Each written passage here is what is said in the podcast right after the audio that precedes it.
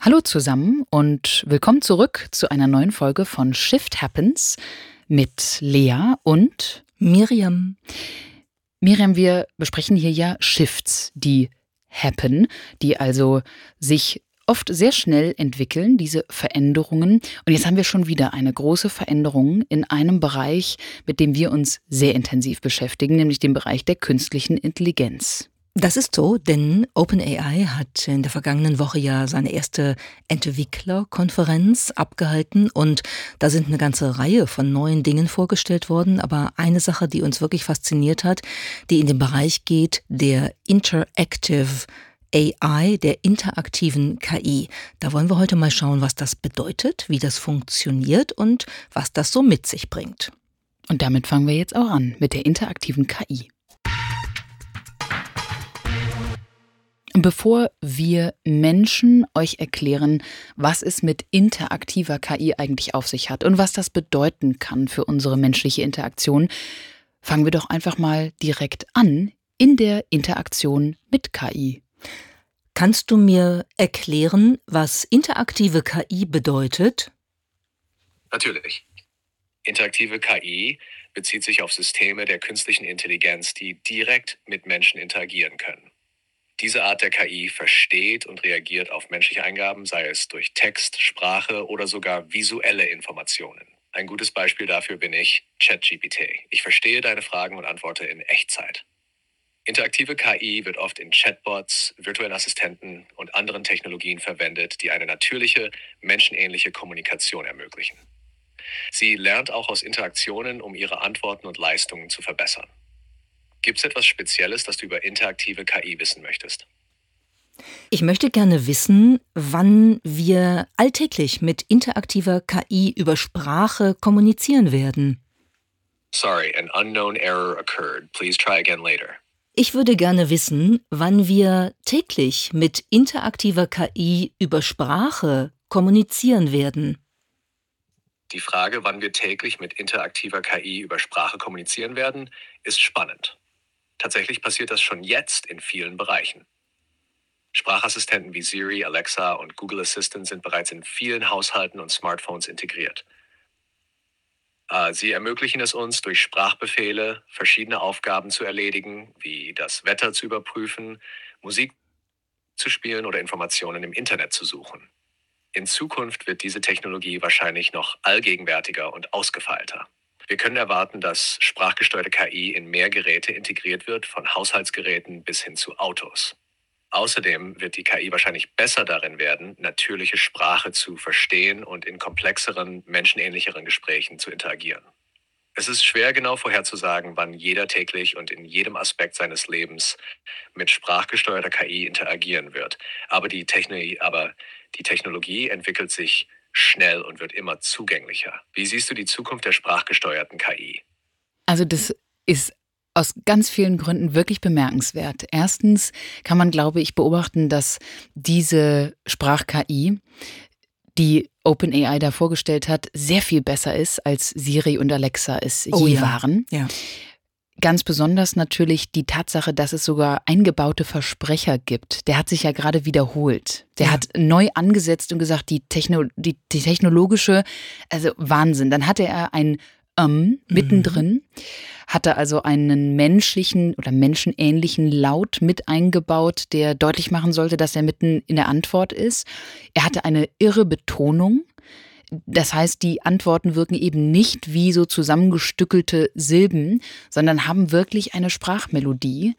Und all das zusammen, diese Flüssigkeit, die Melodie, die Betonung, die eingebauten Versprecher, das ist natürlich ein riesiger Schritt für die Interaktion, weil für mich jedenfalls waren genau diese fehlenden Punkte bei Siri und Alexa auch oft der Grund, warum es einfach nur frustrierend war, mit denen zu interagieren. Das ist oft sehr frustrierend. Man muss leider da auch sagen, dass Siri, also das Apple-System, wirklich das Schlechteste ist. Wir beide sind ja im Moment sehr viel mit künstlicher Intelligenz äh, unterwegs und wann immer ich äh, künstliche eingebe, schlägt mir Siri dann Grüße oder Claudia vor, wo ich mich frage, was ist eine künstliche Claudia und wie kommt Siri darauf? Ich frage mich sofort, wer ist Claudia? das ist wirklich sehr seltsam. Und wenn man das vergleicht, dann haben wir hier einen riesen Qualitätssprung, den OpenAI geschafft hat und der natürlich möglich macht, sehr viel, wie sagt man, reibungsloser, frictionless mit KI zu interagieren. Und jetzt muss man bedenken, was da alles ja dahinter steckt. Denn du hast per Sprache eine Frage gestellt. Die wurde erstmal in Text konvertiert, die wurde dann von einem Sprachverarbeitungsprogramm, einer KI, einem Natural Language Processing, also NLP-Programm, verstanden, um mal einen menschlichen Begriff zu nutzen. Also das wurde analysiert und dann eingeordnet. Dann wurde errechnet, als Text, welche Antwort hier relevant wäre. Und das wiederum wurde in eine Sprachausgabe verwandelt, die eben sehr menschenähnlich war. Also ein wirklich intensiver Prozess, das in Windeseile, würde ich sagen, wirklich in, in wenigen... In einer Zeit, in der ein Mensch nachdenkt, um zu antworten. So könnte man das, glaube ich, sagen. Absolut. Und diese Interaktionsmöglichkeit, dass das also jetzt per Text ja schon seit einigen Monaten in dieser Qualität möglich ist und jetzt eben auch noch per Sprache, das ist die interaktive KI und die beschreiben einige als wirklich neue Phase in der ganzen Entwicklungsgeschichte der künstlichen Intelligenz. So zum Beispiel der Mitgründer von DeepMind, was dann von Google übernommen wurde, Mustafa Suleiman, der jetzt zuletzt Inflection AI gegründet hat. Mustafa Suleiman ist selber Entwickler und der beschreibt in seinem neuen Buch The Coming Wave eigentlich ganz schön die, wie er sie sieht, drei Phasen der künstlichen Intelligenz. Er sagt, es ging los mit der Klassifizierung, heißt also, wir können Bilder und Videos und Audio und Inhalte einordnen und klassifizieren. Jetzt befinden wir uns laut Suleiman gerade in der zweiten Welle, der generativen Phase. Das heißt, hier werden Inhalte neu geschaffen. Und er sagt eben voraus, dass die dritte Welle jetzt die interaktive sein wird. Und das hat natürlich Folgen für die Art, wie wir diese Form von künstlicher Intelligenz nutzen. Zum einen geht es um das Schlüsselelement der Personalisierung. Also man kann mit dem, was wir jetzt heute eben vorgeführt haben, schon sagen, wir werden persönlich, individuell mit KI sprechen. Und es wird wahrscheinlich auch darauf hinauslaufen, dass wir irgendwann persönliche Agenten, KI-Agenten haben, die sozusagen unsere Ansprechpartner sind. Da denken wir natürlich an den hier schon ein paar Mal erwähnten Film Her, wo Joaquin Phoenix alias Theodore Wombley mit Samantha spricht, seinem Operating System, was auch wirklich auf ihn persönlich ausgerichtet ist, aber natürlich auch auf hunderte von anderen Leuten noch persönlich ausgerichtet ist. Das ist ein bisschen wie der neue Loriot-Sketch, wie du das gerade beschrieben hast. Theodore Wombley mit Samantha und Operating System. Ich denke da sofort an Evelyn Harman. Und Reisen von Never Eddlesthorpe nach Middle Fritham über Hesketh Fortescue mit Lord Gwyneth und Meredith Mouthworth aus Thrumpton Castle. Yeah. Die aber spielen alle bei der KI gar keine Rolle, sondern hier geht es tatsächlich darum, dass jede und jeder von uns eine künstliche Intelligenz so nutzen kann, dass sie das Gefühl hat, dass er das Gefühl hat, es sei die eigene, die eigene Ansprechpartnerin, die alles für uns erledigen kann. Und das liegt auch daran, dass natürlich ein zweiter Punkt neben der Personalisierung wirklich wichtig ist und das ist die Multimodalität. Das heißt, diese interaktive KI kombiniert immer weiter Text, Bilder, Audio, Video, um mit uns zu interagieren oder anders gesagt, um uns zu erlauben, mit ihr zu interagieren. Und du hast das ja gerade sehr schön beschrieben, wie bei dem Beispiel, was wir am Anfang gezeigt haben, dass alles x-mal umgewandelt werden muss, um Daten analysiert zu werden und dann auch wieder zurückgewandelt werden muss in Sprache. Das ist schon irre, in welcher Zeit das geht. Und wenn wir da einen kleinen Error drin hatten, wo übrigens lustigerweise die künstliche Intelligenz auf Englisch zurückfällt, da kannst du, Lea, wahrscheinlich gut ähm, dich mit verbinden. Das sind so, so natürliche Dinge, die natürlich nicht nicht, natürlich sind für eine KI, sondern die einfach deshalb so sind, weil die KI sehr viel mehr Englisch äh, an Daten äh, verarbeitet hat. Ich auch. Ähm, du auch, genau. Das ist beim Menschen ganz ähnlich wie bei der künstlichen Intelligenz. Aber das kann auch einfach daran liegen, dass da eine, eine Verzögerung beim Internet, beim, beim WLAN war. Ne? Wir wissen gar nicht, ob der jetzt wirklich sich vertan hat oder ob das nicht einfach eine kurze äh, Phase der Disconnection war. Denn ansonsten war das fließend. Eine fließende Antwort, die sich so anhört, als ob der Nachbar uns mal eben die generative oder die interaktive KI erklärt hätte. hören wir doch einmal rein, wie sich Mustafa Suleiman diese interaktive Zukunft der KI vorstellt. Actually, when you think about it, all of our interfaces today are fundamentally about interaction. You know, you're giving your browser feedback all the time. You're giving uh, you know, that web service feedback, same with an app or anything that you interact with. It's actually a dialogue. And so the way I'd position Lambda at Google is that, you know, conversation is the future interface. And Google is already a conversation. It's just an appallingly painful one, right?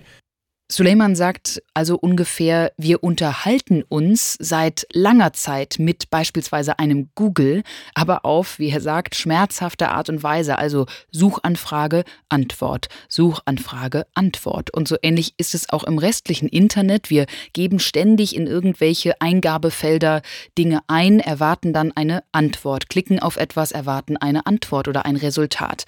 Und er sagt im Prinzip, dass unsere Unterhaltung, der Dialog der Zukunft eben nur noch mit einer KI stattfinden wird, dass wir interagieren werden mit künstlich intelligenten Agenten und Werkzeugen, die dann für uns Antworten geben, Resultate erzeugen, Inhalte erschaffen, die dann sozusagen mit uns in konstanter Unterhaltung und Interaktion sind. Die Entwicklung ist übrigens, wenn man das genau überlegt, wirklich ganz, ganz oft schon ähnlich zu dem, was, was Menschen an, an Entwicklung durchmachen. Also wenn du dir überlegst, dass du mit einem Kleinkind sprichst zum Beispiel, ne, dann, dann haben wir auch diese Wiederholungsdimension. Dann sagst du, ja, was ist das denn? Und dann sagt das kleine Kind entweder ein Ball oder ein Wauwau. Das kannst du auch siebenmal machen, weil das immer noch interessant ist für das Kind. Und wenn du das mit einer 20-Jährigen oder einem 30-Jährigen machst, denkt der, du hast sie nicht alle und sagt, hör auf, mir immer die gleiche scheiß Frage zu stellen. Ähm, das, das ist halt eine Entwicklung, die wir jetzt bei der künstlichen Intelligenz, was die Komplexität des Umgangs mit Sprache angeht, eben auch beobachten können. Und ich glaube, dass wir da jetzt ein Riesenstück weitergekommen sind, aber wir sind noch nicht am Ende der Fahnenstange. Da wird noch mehr passieren, insofern als die Komplexität der Kommunikationsmöglichkeiten wachsen wird. Ich denke, wir werden irgendwann tatsächlich wie in Her, wie in dem Hollywood-Film, permanent ein Knöpfchen im Ohr haben oder was auch immer an uns tragen und im Gespräch mit unserer individualisierten KI sein, um alles durch die erledigen zu lassen und uns Informationen liefern zu lassen, ohne dass wir noch irgendwas lesen müssen. Amy Webb hat ja mal dazu gesagt, äh, die Zukunftsforscherin, dass wir in Zukunft keine Graphic User Interfaces mehr brauchen. Also die Touch- oder visualisierte äh, Kontaktstelle, um ins Internet zu kommen, um mit künstlicher Intelligenz zu kommunizieren, die entfällt. Ja, ich glaube, die einzige Frage, die jetzt noch bleibt, ist vor allem, mit was interagieren wir denn dann, wenn es eben keine GUI mehr ist, keine Interface, keine Schnittstelle, die wir sehen können? Welch, welches Gerät nutzen wir dann? Ist es überhaupt noch der Computer? Sitzen wir überhaupt noch jemals an einem Laptop beispielsweise, selbst um zu schreiben, oder geben wir das dann eigentlich nur noch per Sprache ein?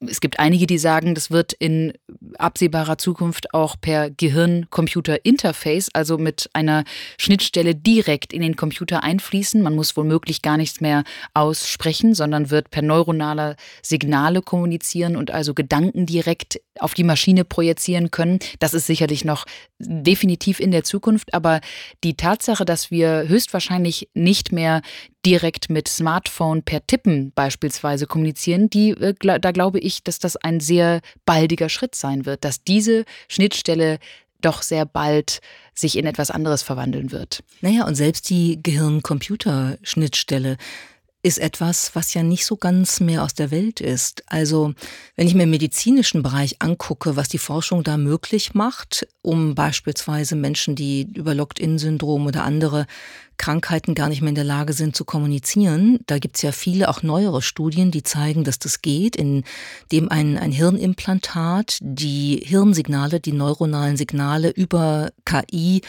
systematisieren kann, äh, Muster, Sprachmuster erkennen kann und dann verstehen kann, in Anführungszeichen, was die Person sagen will, indem sie es einfach nur denkt.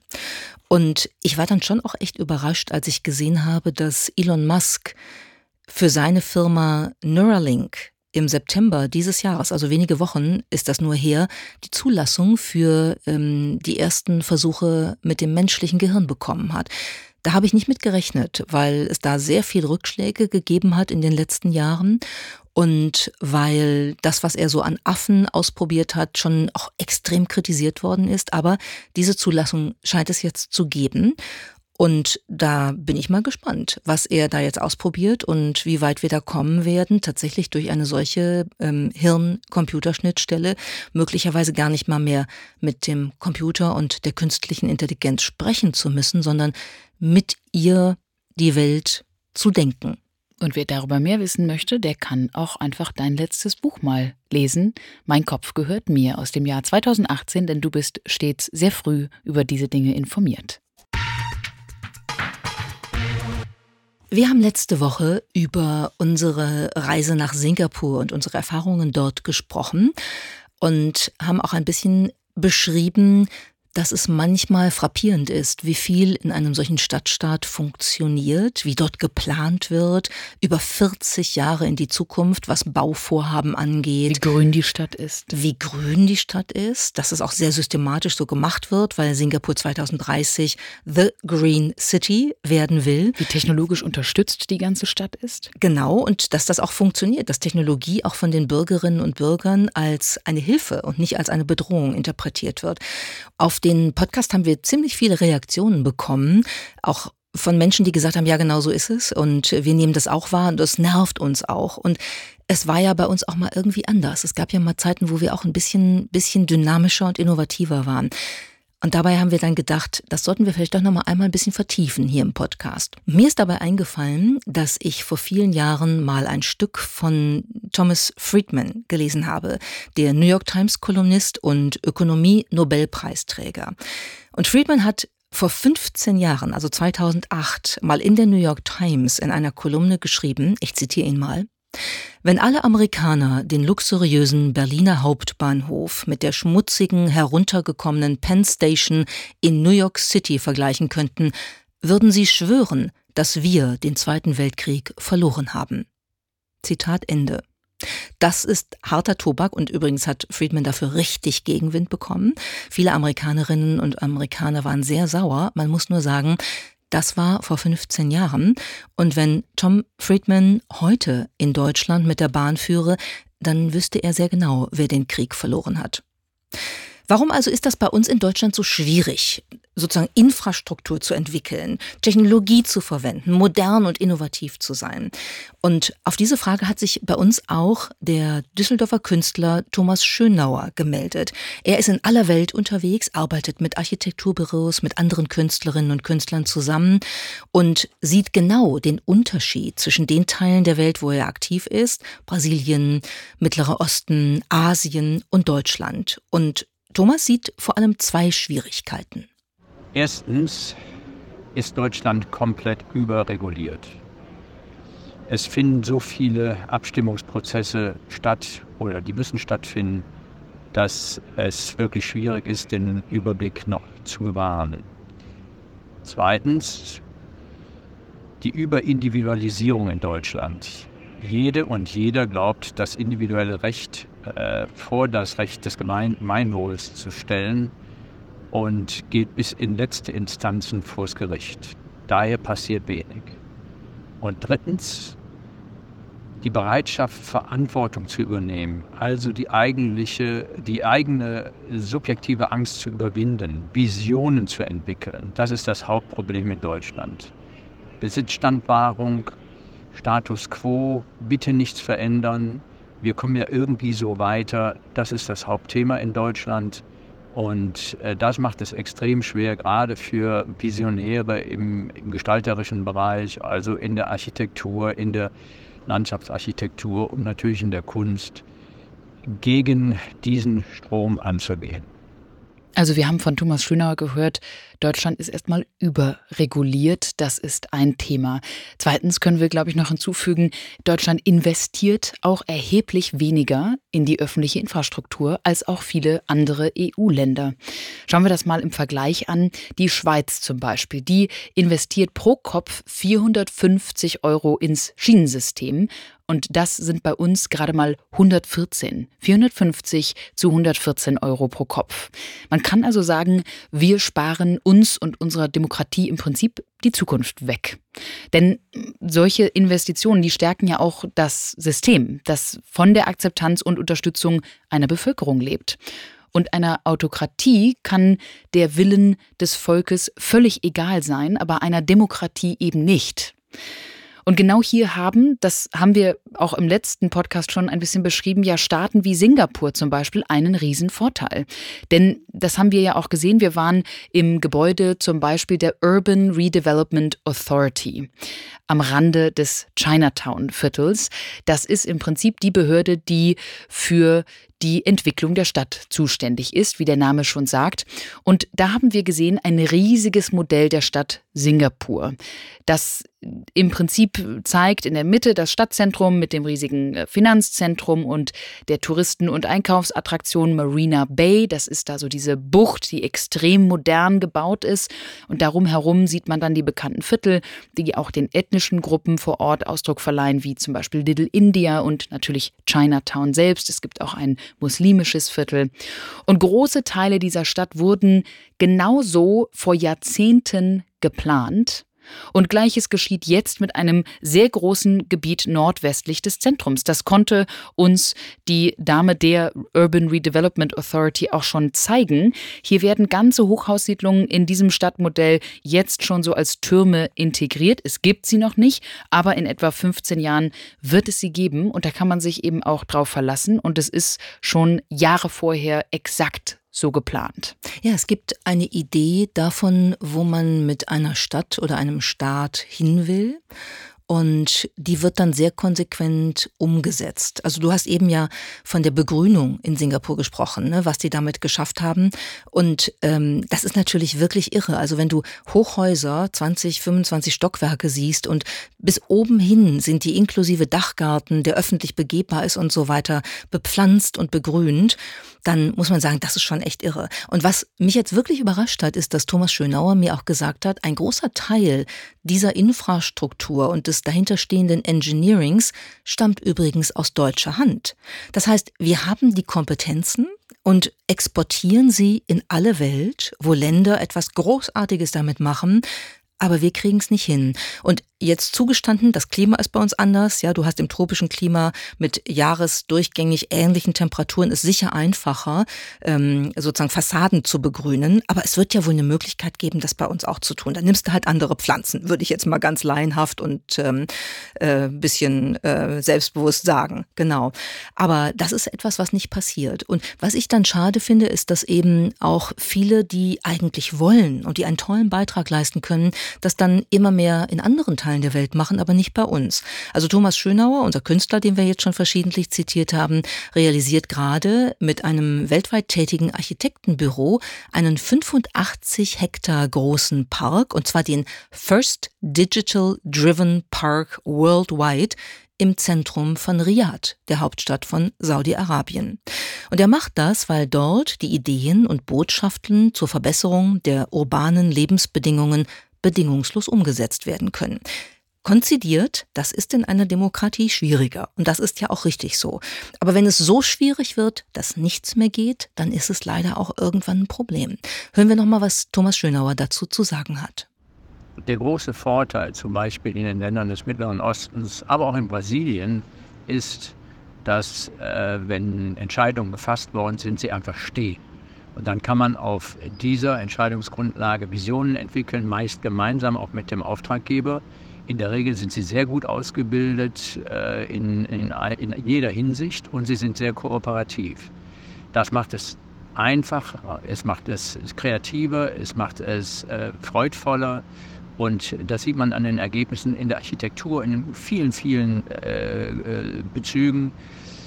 Ja, das ist einfach der große Unterschied zu einem äh, überregulierten Land wie Deutschland. Der große Vorteil hier ist also, dass, wenn eine Entscheidung erstmal steht, sie auch umgesetzt wird. Denn kritischen Geistern fällt jetzt vielleicht der berühmte Satz von Bertolt Brecht ein, ja, mach nur einen Plan, sei nur ein großes Licht und mach dann noch einen zweiten Plan, gehen tun sie beide nicht. Das trifft auf Deutschland ziemlich gut zu, manchmal. Das trifft leider auf viele politische Planungsprojekte bei uns zu. Der Flughafen Berlin-Brandenburg ist da vielleicht ein gutes Beispiel. Und in Staaten wie Singapur und Saudi-Arabien wird dann eben auch Realität, was geplant wird.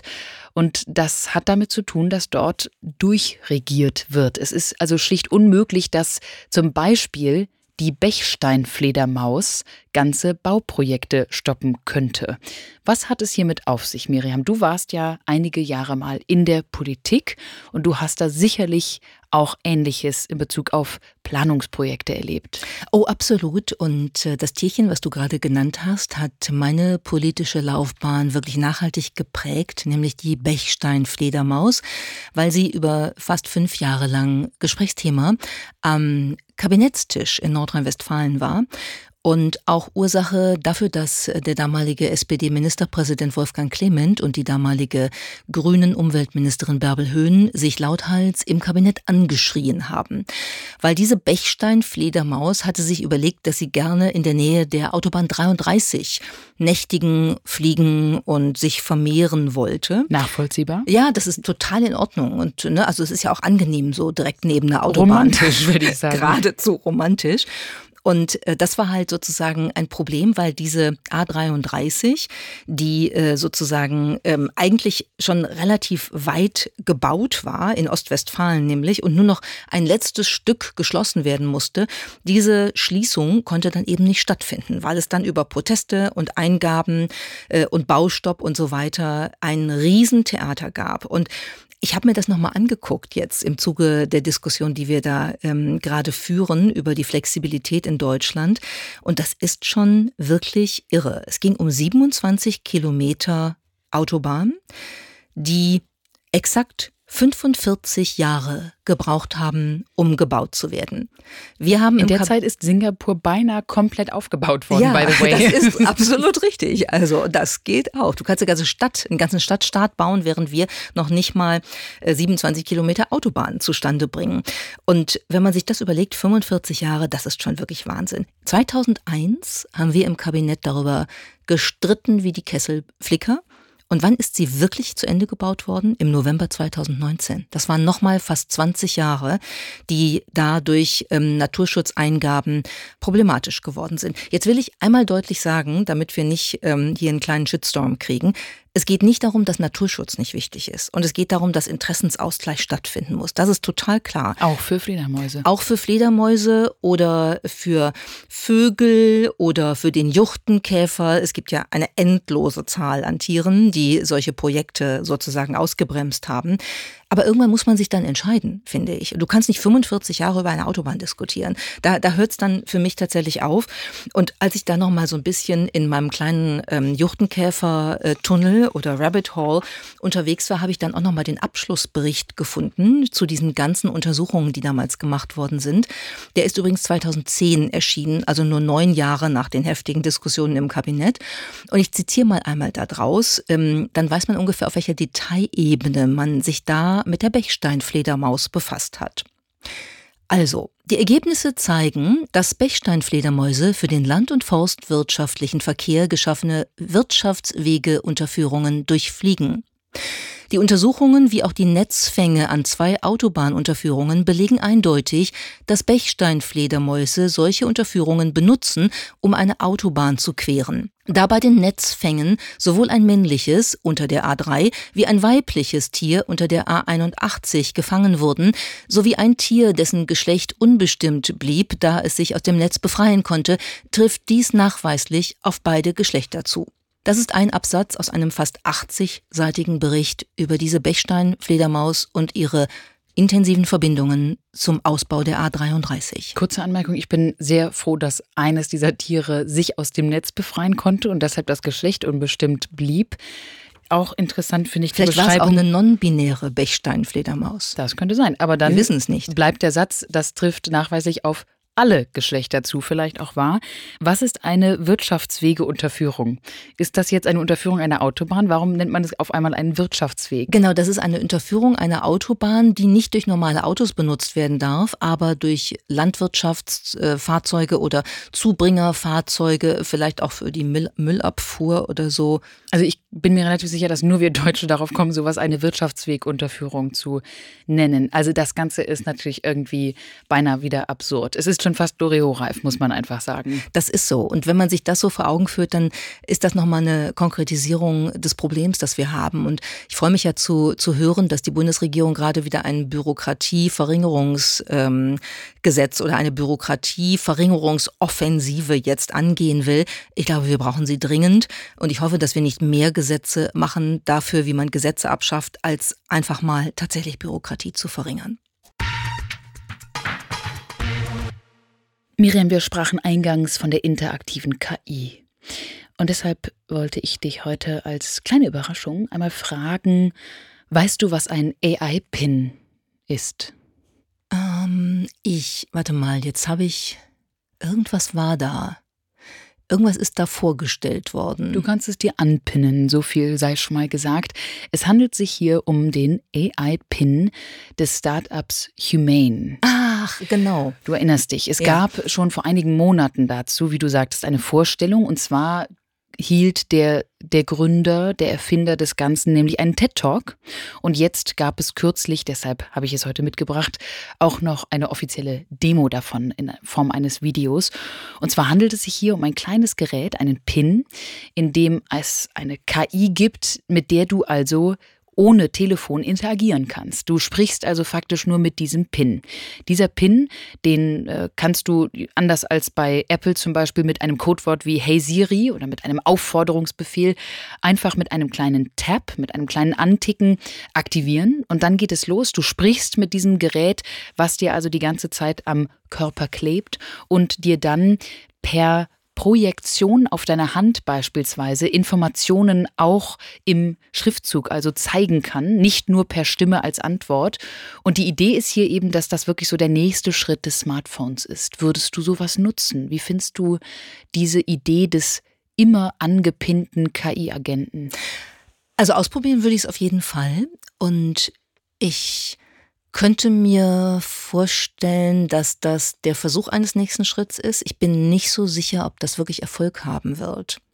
Ich glaube, dass wir dann doch wahrscheinlich eher zu so einem ganz kleinen Gerät, was wir ins Ohr stecken können oder was wie ein ganz, ganz dünnes Hörgerät wirklich über, über ähm, das Ohr sozusagen in die, in die Hörmuschel geführt wird, dass das irgendwann eher so die Zukunft ist. Ich weiß auch nicht, hat dieses Ding, hat dieser Pin eine Kamera?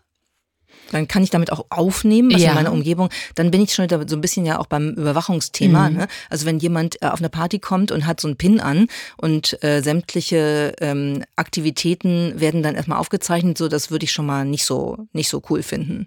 Ich fand vor allem auch in den Kommentaren dazu als Reaktion auf diese Demo sehr interessant, dass bemerkt wurde, dass die beiden in der Vorstellung nicht, Achtung, enthusiastisch genug gewesen seien, denn man ist mittlerweile eben gewohnt, gerade bei so Apple äh, Intro Productions oder auch bei allen neuesten Gadgets, dass die Leute also im Prinzip das Blaue vom Himmel versprechen. Und viele sagten, das war eine so gelangweilte und monotone Demo, wo ich auch dann also auf einer Metaebene mich gefragt habe, was sind wir eigentlich mittlerweile gewöhnt? Ne? Wir sind es gewöhnt, dass also die, die Gründerinnen und Gründer eben wirklich so tun, als sei eben der Messias in, äh, im Gerät. Und das war also so ein bisschen die Enttäuschung nach dieser Demo. Ganz abgesehen davon, vom Energielevel dieser vorstellenden Personen, bin ich sehr gespannt, ob wir uns so schnell von all den visuellen Inputs auch lösen können. Weil das iPhone beispielsweise oder unsere Smartphones generell haben ja schon auch sehr viel mit ähm, bildlichen Stimuli zu tun. Die ganzen Fotos, die wir sehen, etc. Und klar, man kann sich das alles auf die Hand projizieren. Das ist aber ja dann doch noch eine, eine andere Wahrnehmung. Das sieht ich, anders aus. Das dann. sieht ganz anders aus. Auch unsere Interaktion mit Apps beispielsweise, das ist ja schon ein Riesenschritt. Schritt. Wir können uns auswählen ähm, und, und sind ja auch angetriggert durch lauter bunte Notifications beispielsweise. Und das wäre jetzt komplett per Stimme ähm, transferiert in eine ganz andere Art der Interaktion mit so einem Pin. Naja, und vielleicht muss man ja auch sagen, diese Technologien mit den jetzt noch vorhandenen zugehörigen Geräten sind ja auch so etwas wie symbolisches Kapital. Ja, also wenn du so ein ganz schickes neues iPhone hast mit einer schicken Hülle und so weiter, das sind ja Dinge, die Menschen gerne mit sich rumtragen und auch gerne zeigen. Da weiß ich noch nicht, was dann der Ersatz dafür sein wird. Also das könnte sein, dass das auch noch ein, ein Thema ist, ne? weil du es gar nicht mehr ähm, dann nach außen zeigen kannst, was du da alles so an toller Technologie hast, wenn sie in deinem Öhrchen steckt und du einfach nur mit ihr redest, dann weiß ich nicht, ist das irgendwie auch vielleicht ein Verlust für manchen. Allerdings, was wird das Symbolkapital der Zukunft? Das ist hier die Frage. Vielen Dank, dass ihr auch diese Woche wieder dabei wart und wir hören uns nächste Woche wieder. Bis dahin, tschüss.